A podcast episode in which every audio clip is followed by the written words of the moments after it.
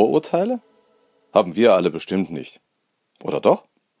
Wer zum Beispiel glaubt, Heavy Metal sei einfach nur laut und überhaupt etwas für Dumpfbacken, der sollte Bruce Dickinson lesen. Der Sänger der Band Iron Maiden hat viele kluge Songtexte geschrieben und eine ganz hinreißende Autobiografie.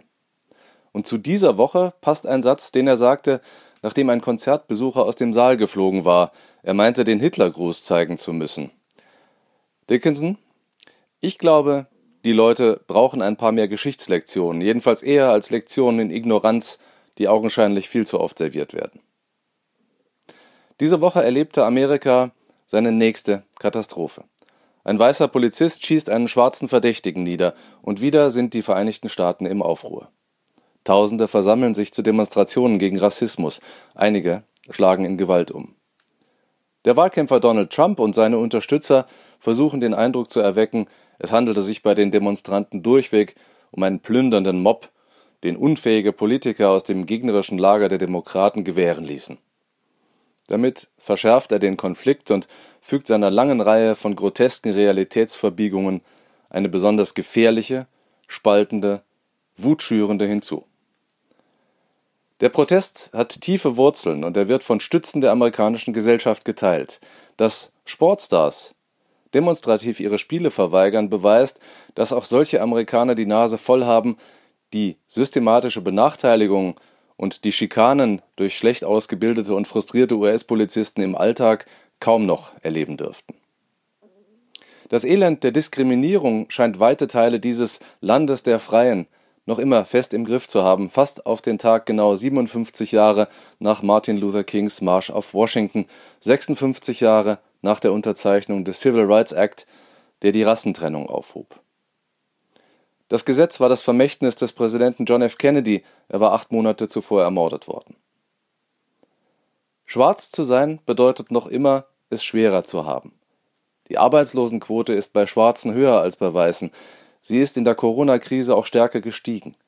Schwarze verdienen weniger, sie haben, wie der Tagesspiegel dieser Tage vorrechnete, gerade ein Zehntel des Vermögens weißer Haushalte. Der soziale Aufstieg fällt ihnen schwerer. Wer schwarz ist, hat ein höheres Risiko, verhaftet zu werden. Die Bestrafung schwarzer Straftäter fällt häufig härter aus als die von Weißen, die vergleichbare Taten auf ihr Gewissen geladen haben. Die Reihe der statistisch belegten Tatsachen lässt sich fortsetzen. Die Chancen eines neuen Erdenbürgers entscheiden sich nicht nur an seiner Hautfarbe, aber die Pigmente bestimmen offensichtlich über die Wahrscheinlichkeit, dass er in sozial schwacher Umgebung mit schlechteren Schulen und höherer Kriminalitätsrate aufwachsen wird. Und das hat Folgen. Man sollte sich übrigens nicht zu sehr an Trump und den Republikanern abarbeiten. Auch demokratische Präsidenten, Gouverneure und Bürgermeister haben die Weichen nicht umgestellt. Amerika ist in Aufruhr, aber wer jetzt von Rassenunruhen spricht, greift viel zu kurz. Hinter dem Konflikt steht eine soziale Schieflage der amerikanischen Gesellschaft, die sich, wenn man so will, an der Hautfarbe festmacht. Das kollektive Desinteresse eines so bedeutenden Landes am sozialen Ausgleich ist für unsere europäischen Augen erstaunlich. Es ist ethisch fragwürdig und führt zu wirtschaftlicher Unvernunft. Die Corona-Krise zeigt, dass unsere gut ausgebauten sozialen Sicherungssysteme schwere Erschütterungen des gesellschaftlichen Gefüges wirksam dämpfen. Das Kurzarbeitergeld zum Beispiel sichert in Deutschland gerade die Existenz von Hunderttausenden von Unternehmen und Millionen von Arbeitsplätzen. Es schützt leistungsfähige Unternehmensstrukturen und Belegschaften. Das Durchstarten nach dem Ende der Krise wird so sehr viel leichter fallen. Deshalb war die Verlängerung bis Ende nächsten Jahres in dieser Woche eine richtige, wichtige Entscheidung der deutschen Bundesregierung. In den USA ist das nicht möglich. Mit dem Ergebnis, dass die Zahl der Arbeitslosen von 7 Millionen auf 23 Millionen hochschoss. Der Arbeitsmarkt erholt sich nur langsam, noch immer suchen rund 16 Millionen Menschen Arbeit. Unsere Gesellschaft würde solche Brüche nicht aushalten.